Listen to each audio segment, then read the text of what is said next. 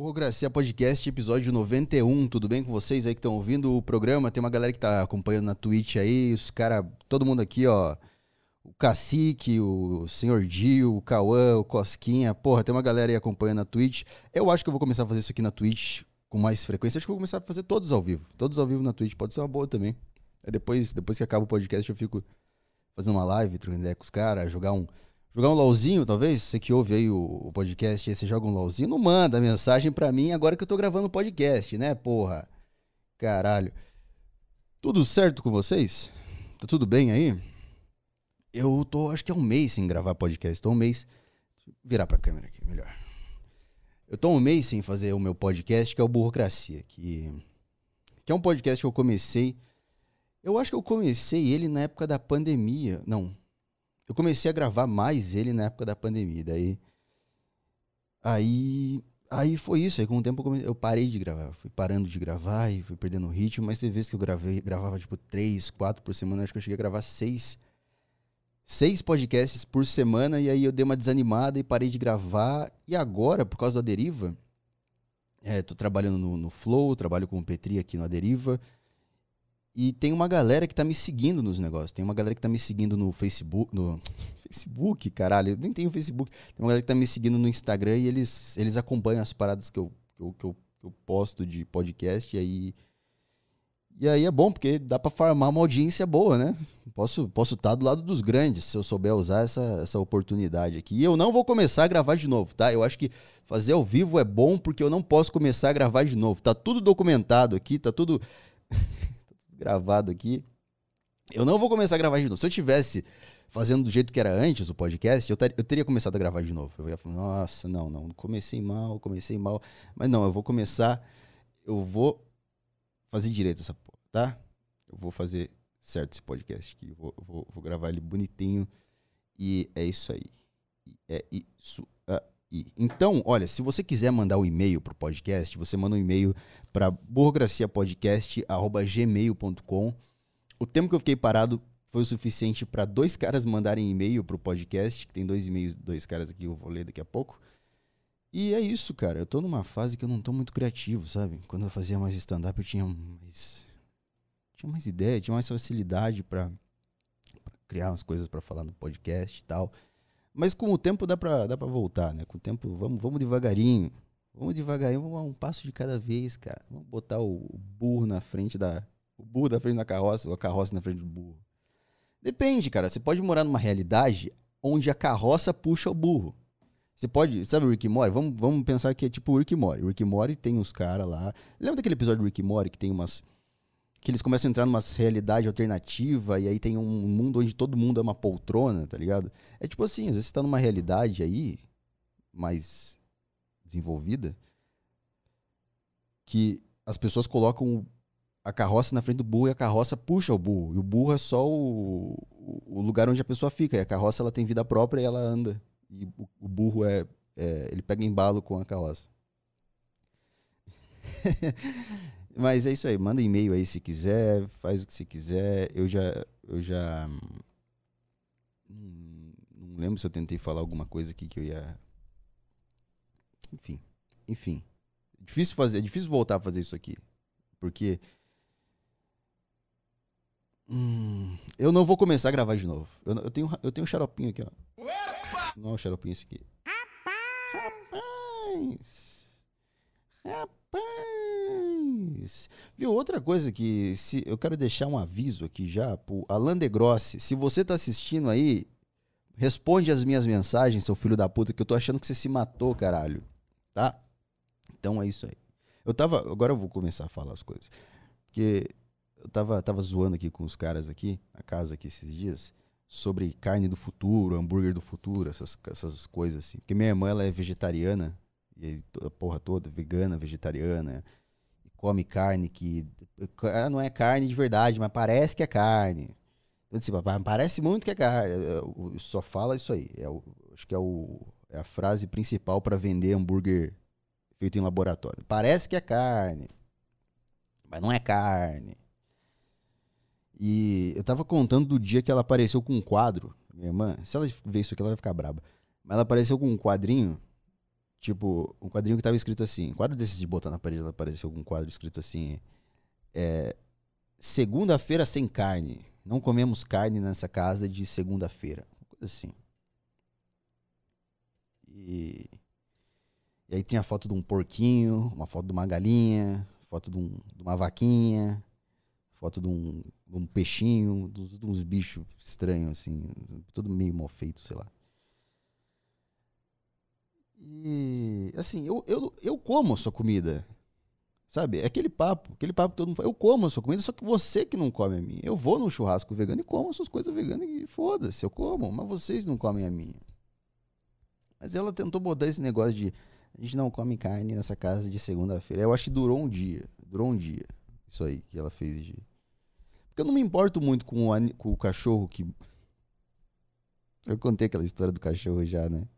Mas, assim, eu não sou muito de me importar com os animais que estão morrendo. Eu, eu falei pro cara esses dias, eu falei assim. É, eu acho que o, o boi tá ali pra morrer, pra, pra gente comer o boi. E aí o cara deu risada, achou que eu tava fazendo uma piada. Mas não é. O boi. Se eu tivesse falado isso em 1800, ah, o boi ali, ele tá ali pra, pra gente matar e, e comer. O cara ia dar risada, ia falar, claro, pra que mais que o boi tá ali? E agora se eu falo isso em 2022, 2020, 2021, o cara vai falando, não, não, não, porque o boi ele é muito importante.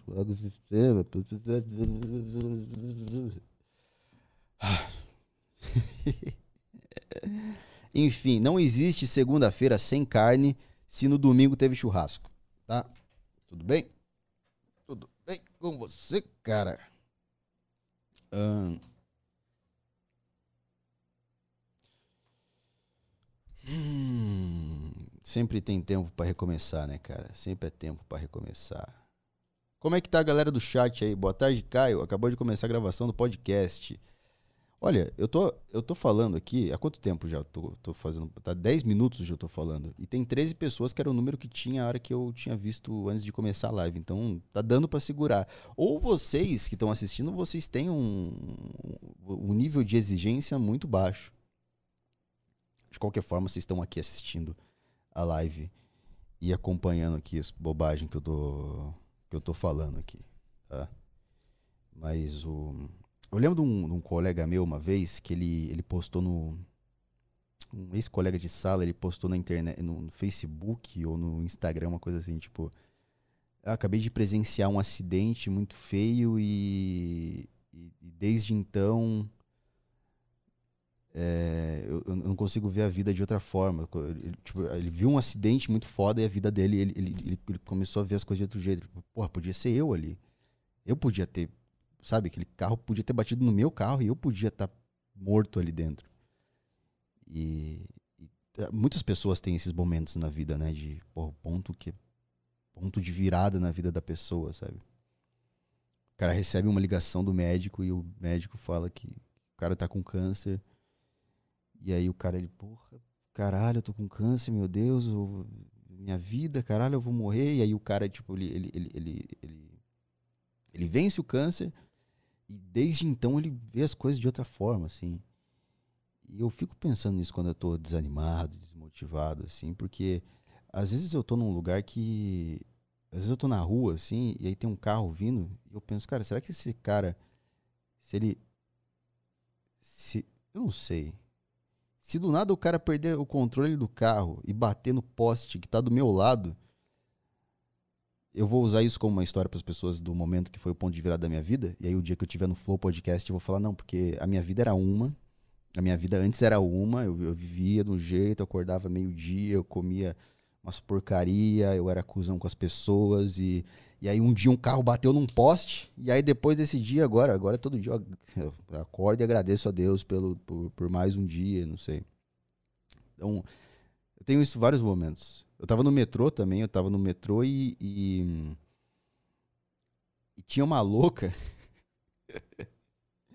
tinha uma louca no metrô lá, que ela tava. Parecia que eu tava no, no The Walking Dead. Ela tava assim, um zumbi andando, não sei, era crack, devia ser, devia ser crack, devia ser alguma coisa assim.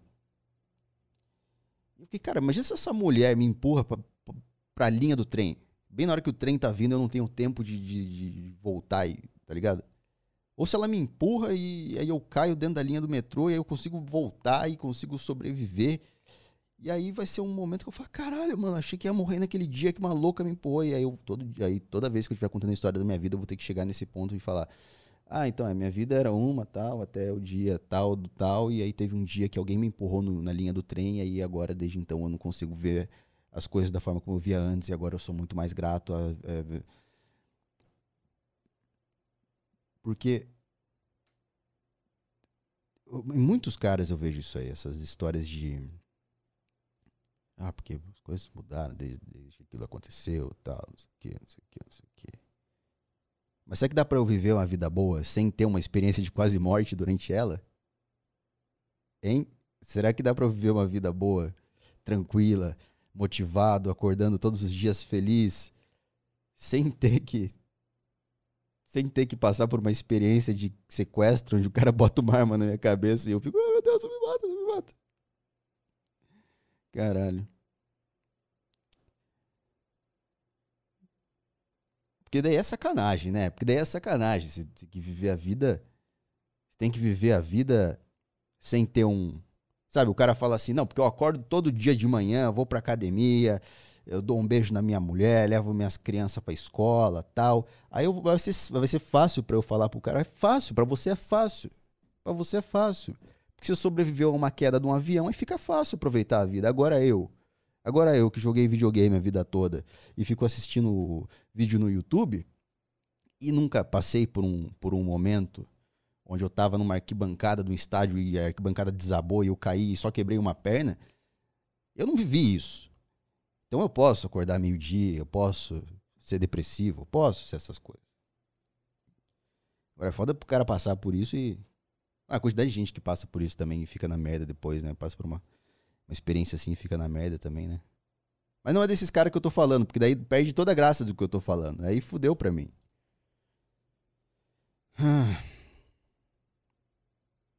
Se tu saísse da linha do trem, você quebrava a, a, o, a louca na porrada. Não entendi, Lucas. Não entendi. Que que... Tem os caras mandando mensagem que se tá ouvindo a gravação no negócio, é porque a gente tá ao vivo na Twitch aqui. 17 pessoas aqui. Hum, eu também tenho essa viagem de, em conhecer pessoas. Tipo, eu conheci o Caio no último show em São Paulo 2009, 2019. É, era eu que tava em 2019 no, no show do Petri, lá no Vira da Lata, que tava o Petri e o Thiago. Eu fui o cara que abriu o show. Ruim pra cacete. Eu tenho esse vídeo. Ah, eu devia rodar esse vídeo aqui, né? Eu devia. Vamos deixar isso pro próximo podcast, o dia que eu abri o show do Petri? o dia que eu abri o show do Petri lá no, no Vira da Lata para 250 pessoas, que foi um dos dias mais malucos que, que aconteceu na minha vida. Podia ser esse o dia que eu falo, não, porque a minha vida era uma antes. Aí um dia eu, eu abri o show do Petri e foi uma merda. E desde então eu não consigo mais ver as coisas da forma como eu via antes. Agora Agora eu sou uma pessoa que muito dedicada, eu escrevo horas e horas de piada durante o dia, escrevo mais que o Afonso Padilha. o Afonso Padilha escreve muita piada. O Afonso Padilha é um comediante que ele escreve muito. Ah.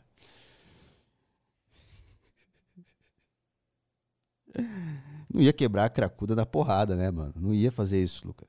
Tá louco, mano dá um soco nela, e aí corta minha mão e corta a cara dela, eu pego uma AIDS porque eu dei um soco em alguém. Uma vez eu tava no bar e um colega meu, ele, ele, ele, ele chegou assim pro rolê e falou, cara, acabei de socar um mendigo na rua. O mendigo tava ameaçando ele, ele foi lá e socou o cara. A mão dele tá toda inchada, assim. Falei, cara, imagina você corta a sua mão na cara dele, você pega uma AIDS. Botar uma luva, né? Botar uma... Botar uma luva aí, cara. É difícil fazer isso aqui. Eu tô eu tenho que pegar o ritmo de fazer o podcast, pegar o ritmo para falar na, na, no negócio aqui. Eu não tô.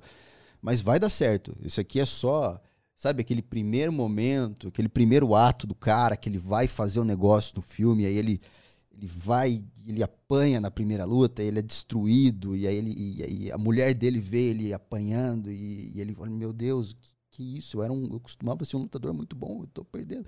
Aí ele vai, treina, treina, treina, treina, e no final, a hora que ele tá prestes a cair, ele acerta um direto no cara, e é uma sequência, porque, porque se o clímax, Porque se você. Se, o- se o final do filme, se a hora que ele ganha, ele ganha só com um direto, é uma merda. Mas se ele acerta uma sequência foda, igual no Gigantes de Aço, tem aquela cena que o cara tá lutando lá e o robô copia os movimentos dele, aí ele começa a lutar.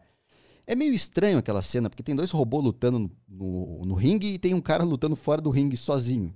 Porque o robô do cara funciona por, por sensor que copia o que ele faz, e o outro por controle remoto. E aí tem três caras, tem três caras, não, tem dois robôs lutando e um cara lutando. Se eu tivesse lá, não ia entender o que tá acontecendo. Eu ia falar, esse cara é esquizofrênico, só pode ser esquizofrênico. Aqueles cara que grita na. Tinha um cara em Sorocaba, quando eu morava em Sorocaba, tinha um cara que ele. Tinha um cara. Tinha o da Leste Noia. O da Leste. Se você é de Sorocaba, você conhece o da Leste Noia? Você sabe quem é o da Leste Noia? Você não sabe quem é o da Leste, você não mora em Sorocaba, cara. Mas tinha o da Leste Noia, que era um mendigo que ele. Eu lembro de uma. Ele, ele vivia no centro. Sempre que eu ia pegar o ônibus de manhã para o trabalho, ele tava no, no terminal ali, no terminal Santo Antônio, ali no centro. E ele ficava andando, ele parecia tipo o Jack Sparrow, só que, que foi, sei lá, o Jack Sparrow, eu chamava ele de Jack Sparrow do lixo, porque ele vivia revirando lixo ele andava meio Jack Sparrow, assim, meio, meio maluco. Eu lembro de um dia, tinha um, tem um trem que passa dentro da cidade, eu tava, sei lá, tava, dentro, tava, no centro, assim, eu olhei o trem passando e tava o da Leste Noia, pendurado no trem, e o trem em movimento, ele tava pendurado, tipo, tipo no Red Dead Redemption, tá ligado? Tipo no Red Dead, o cara pendurado no trem, maluco. É o da Leste, é o grande da Leste Noia. Se não conhece o da Leste Noia, eu vou, eu vou gravar o, é o surf de trem. Eu vou, eu tenho um amigo meu, de Sorocaba, se ele topar gravar as histórias do da Leste Noia, a gente ia muito no tinha um bar do amigo meu lá em Sorocaba, é, que ficava ali perto do Red Bar. Era o Alameda, porra, bar legal pra caralho. E, e o da Leste Noia vivia ali, pedindo, pedindo bebida pros caras, pedindo cigarro pros caras. E ele, eu lembro de uma vez que eu, eu vi ele, ele tava colecionando bituca. Ele ficava pegando as bitucas do chão e ele colocava tudo enfileiradinho, assim, as bitucas. assim. Não sei que tipo de toque é esse que tem, que faz as suas bitucas. É, se, se o toque. Não sei. O cara tem um toque que faz. Ele. Não é toque, é loucura. É coisa. É, é patologia, né? É patologia. Não é a mesma loucura que faz o cara. Não é a mesma loucura que faz o cara criar o ACDC. É o tipo de loucura que faz o cara surfar no trem às três da tarde de uma terça em Sorocaba. Se ele fosse um louco, ele não é o louco que sabe que o chorão tanto fala, ah, só os loucos sabem. Não é, não é o louco que sabe alguma. Ele não sabe nada. Ele não sabe nada, tá? Ele sabe escalar um. Ele sabe subir num trem em movimento. Mas quando que alguém se tornou bem sucedido na vida por subir num trem em movimento? Quando que alguém virou exemplo para as outras pessoas por saber como se equilibrar num trem em movimento? Nunca. Ainda. Ainda. Porque antes, no passado, as pessoas falavam assim: quem que fica rico jogando videogame? Ninguém. Ninguém fica rico jogando videogame. Isso aí que você faz, isso aí você tá perdendo seu tempo. Você tá perdendo seu tempo jogando videogame. E aí, no futuro, talvez em 2040, surfar no trem pode ser um esporte. Pode ser um negócio que as pessoas vão. Vai ter patrocínio, vai ter trem da Nike. Aí vai ter uma competição de surf de trem. Vai ter os caras que, que, porra, vai. Aí, nossa, vai ser foda. Vai ter live na Twitch de surf de trem. Vai ter uma aba na Twitch só de cara que surfa no trem, tá ligado? E os caras vão surfar no trem com o uniforme da equipe. Vai ter, vai ter tipo. Não tem essas e-girl aí que adora dar pros caras que joga LOL? Vai ter as minas que gostam de dar pros caras que surfam no trem. E aí é assim. O cara botou um subway ali, bota um. Vai metrô também, outra categoria. É como se fosse futebol e handball. O surf de trem é o mais foda. O surf de trem é o mais foda, tipo futebol. E o surf no metrô é o menos popular, tipo handball, alguma coisa assim. Aí eles tentam lutar para conseguir algum espaço. Não, porque o.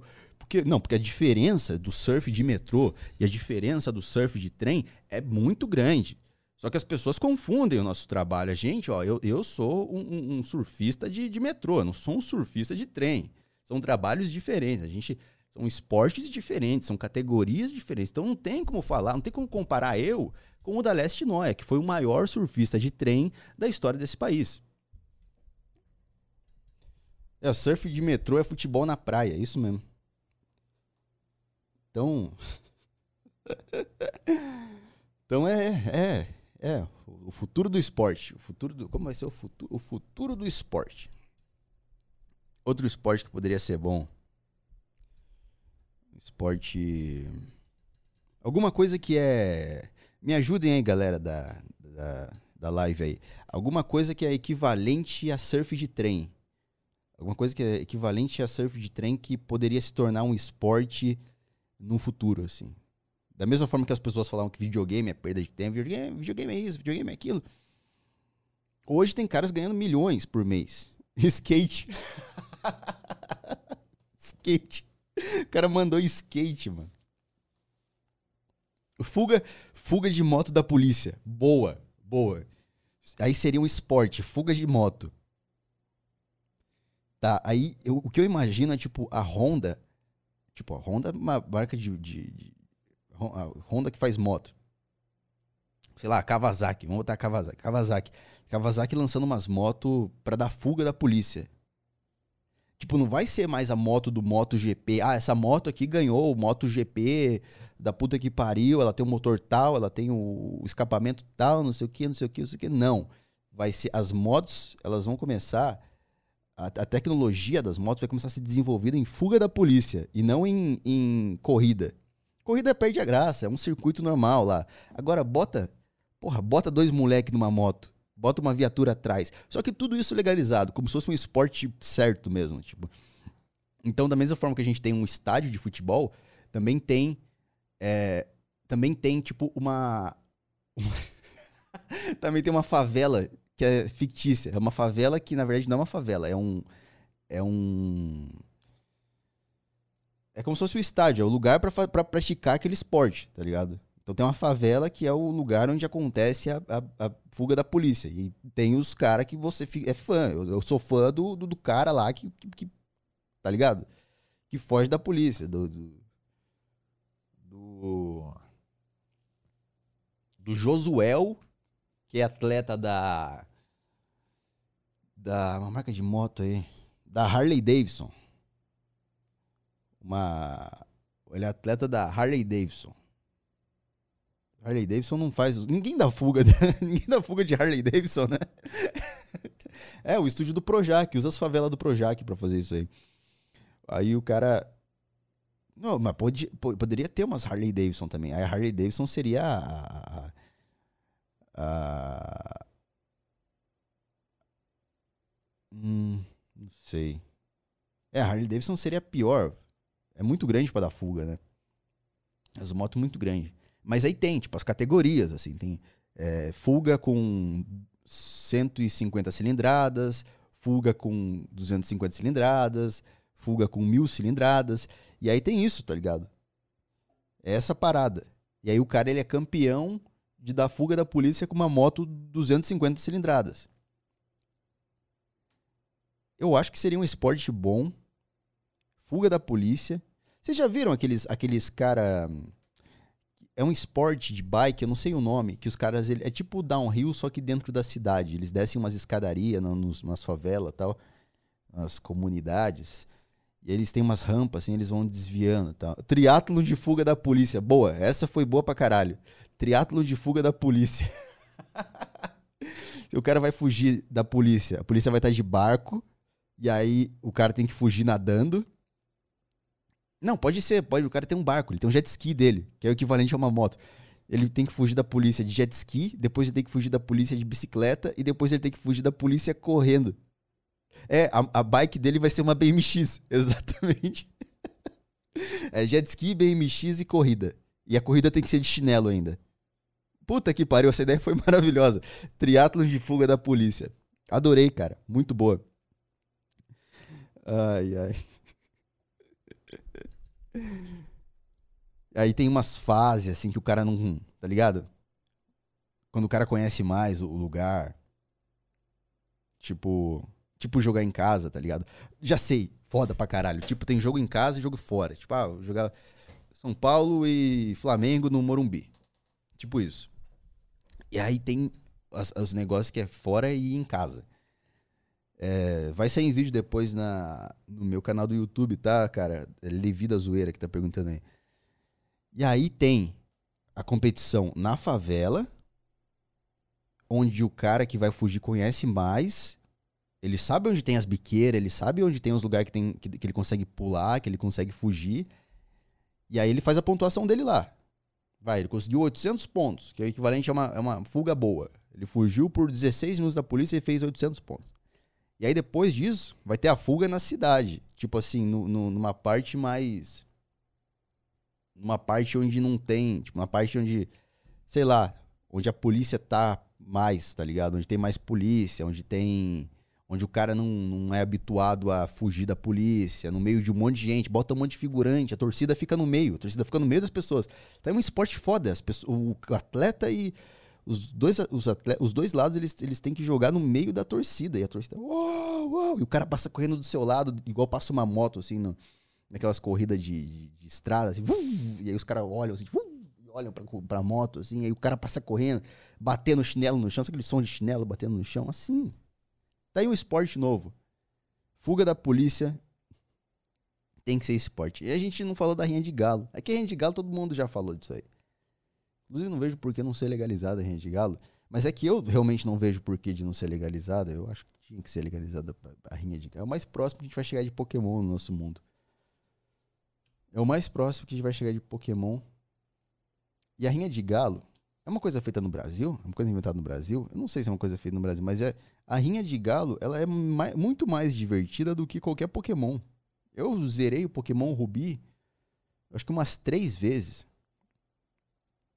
Pokémon Red eu também zerei umas, acho que umas duas vezes. Mas nada se compara a você estar tá num, no fundo de um boteco, lá no interior do interior, da puta que pariu, tomando uma Bavária quente,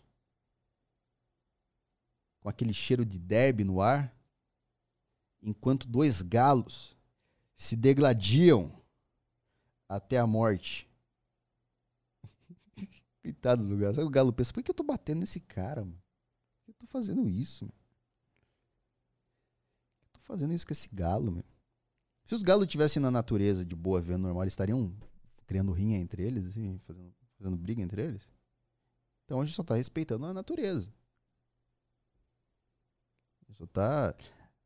Sabe, não é porque eu tô assistindo um negócio que tem que ser crime. Se eles estivessem no meio do mato, eles estariam brigando do mesmo jeito. Então, não é porque eu coloquei um canivete na pata dele que eu tenho que ser preso.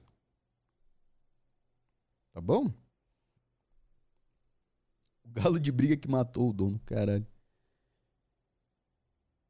Ai, caralho. Cara, é o seguinte. É, eu vou botar esse podcast aqui no ar já. É, mais ou menos a duração é essa, 20 minutos, meia hora, porque eu gravo vários durante a semana. Eu vou tentar fazer vários durante a semana, mas. É isso aí, cara. Eu vou ficar por aqui. E me aguarde aí em outro podcast aí. Talvez na terça ou na quarta, não sei.